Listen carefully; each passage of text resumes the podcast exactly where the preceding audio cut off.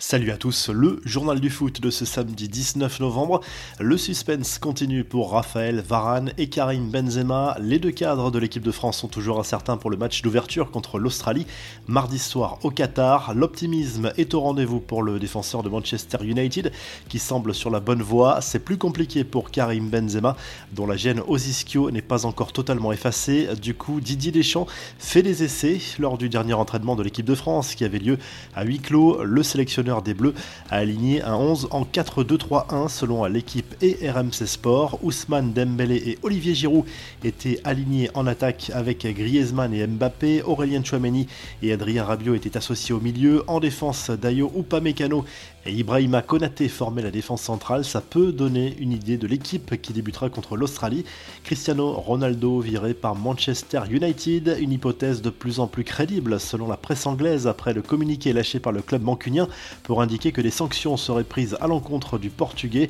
Le contrat de CR7 pourrait être rompu et des poursuites judiciaires seraient alors engagées contre lui.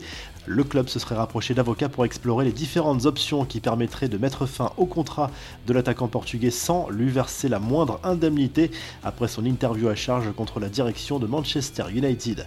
Les infos en bref, nouvelle polémique autour de l'organisation du mondial au Qatar. À deux jours du coup d'envoi de la compétition, le quotidien The Guardian révèle que les faux supporters recrutés par l'Émirat pour mettre dans l'ambiance autour des sélections et durant la compétition ont appris juste avant leur arrivée sur place qu'ils ne seraient pas des de leurs frais quotidiens.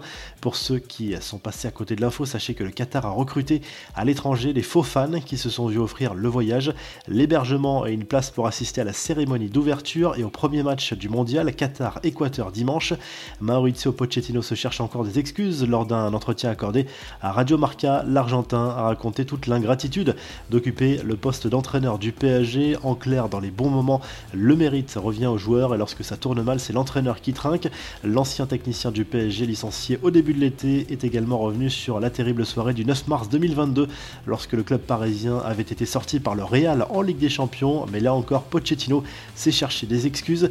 Le joli compliment de Luis Campos à Kylian Mbappé lors d'une conférence sur le football organisée par la Ligue portugaise à Porto. Le conseiller sportif du PSG a estimé que l'attaquant français n'était encore qu'à 40 ou 50% de son potentiel.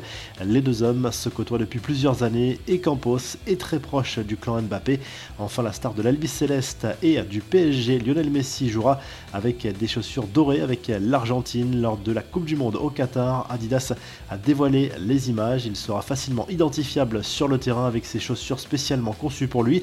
Son numéro 10 apparaît lui en noir sur les talons. La revue de presse, le journal L'équipe consacre sa une à la sélection brésilienne avec Neymar et Lucas Paqueta en illustration. Selon le quotidien sportif, la Seleção arrive au Qatar avec le statut de favorite de la compétition. Le Brésil est à la recherche d'une sixième étoile 20 ans après son dernier sacre. En Espagne, le journal Sport consacre sa une à Lionel Messi qui dispute très probablement son dernier mondial. L'Argentin, auteur d'un très bon début de saison avec le Paris Saint-Germain, rêve de remporter le dernier titre majeur qu'il manque encore à son palmarès. La Libye Céleste fait clairement partie des équipes favorites de cette compétition. Et en Italie, la Gazette dello Sport se penche sur le mercato de l'Inter Milan. Le club lombard insiste pour Marcus Thuram et pourrait même passer à l'action dès cet hiver. Les blessures récurrentes de Romelu Lukaku inquiètent la direction. Le journal du foot vous a plu, n'hésitez pas à liker, à vous abonner pour nous retrouver très vite pour un nouveau journal du foot.